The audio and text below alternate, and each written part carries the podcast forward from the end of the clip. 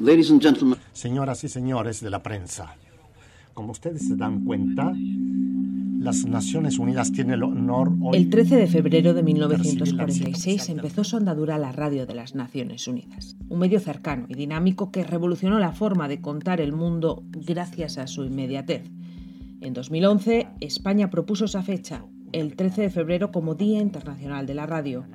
Un año después, la Asamblea General lo aprobó por unanimidad. Hoy en la ONU en Minutos hablamos del resurgimiento del cólera y de la deuda en Argentina. Un saludo de Beatriz Barral. Esta es la ONU en Minutos. Les saluda Jordi Trujols. Los trabajadores humanitarios de la ONU. Desde entonces la ONU ha sido y es radio, un canal de comunicación que promueve un mundo más justo y que busca acabar con la desigualdad. Hola Antonio, yo soy Juan y tengo 10 años y mi estudio va regular, regular y estoy en quinto B. Hola Antonio, soy Jesús y tengo 11 años. Soy de sexto A y el trabajo me va regular, regular. Con ellos, con Juan y Jesús, hemos querido conmemorar en Radio ONU el Día Mundial de la Radio que se celebra este 13 de febrero. Quiero que otras generaciones que van a continuar con este trabajo puedan continuar ya de otra manera, innovando, pensando ya que esto pueda mantenerse en el tiempo, ¿verdad?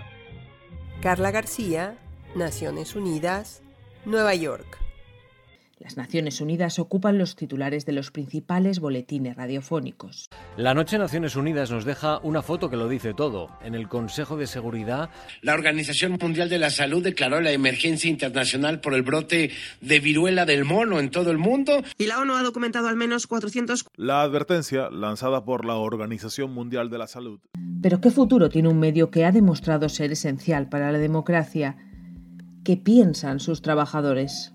Y en este Día Mundial de la Radio me gustaría hablar del papel de los colectivos y de la importancia que tiene el trabajo en común.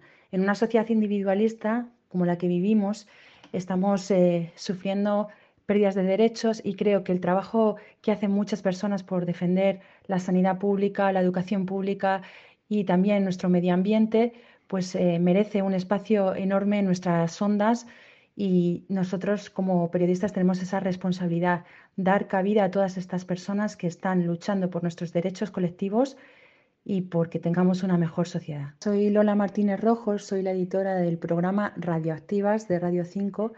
Feliz día de la radio. La radio es obviamente mi trabajo, pero también es mucho más. Es sobre todo, creo, la forma más rápida y directa que hay para contar cosas que son importantes, porque es un medio de comunicación sencillo, apenas necesitas tu voz para transmitir algo y eso te permite, además de informar, también acompañar a esa persona que te está escuchando, porque la radio va contigo, no te obliga a estarte quieto delante de la televisión o a fijarte constantemente en la pantalla del móvil con las redes sociales. La radio también es verdad que solo puede hacer su trabajo estando a tu lado y por eso necesitamos que las radios sigan conectadas con las sociedades, contando esas historias que verdaderamente importan en todas las facetas que afectan a nuestra vida, porque realmente lo pienso, ¿eh? es la única forma para que la radio siga siendo útil en estos tiempos.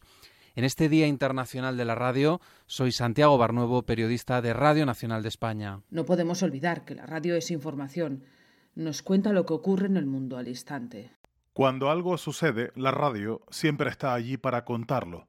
Y allá donde nadie llega, las ondas hercianas lo hacen. En los recodos más remotos de nuestro planeta, donde la televisión o Internet no alcanzan a propagarse, un pequeño receptor de radio conecta a los oyentes con el mundo. La radio puede a veces ser un ruido de fondo, pero siempre está ahí, esperando a que un oyente suba el volumen y preste atención mientras su vida diaria pasa. Soy Enrique Rodríguez Coello, corresponsal en España de Blue Radio Colombia.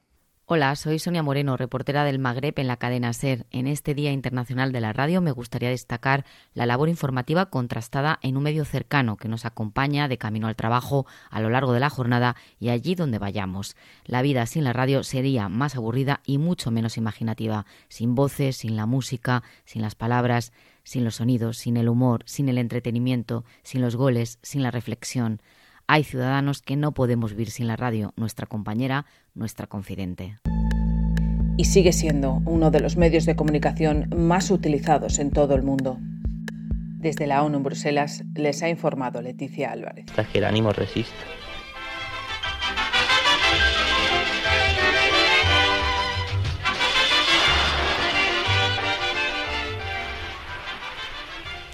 Han escuchado ustedes Valle del Cauca, un programa de la serie América Latina en Marcha, producido en Nueva York por la División de Radio de las Naciones Unidas.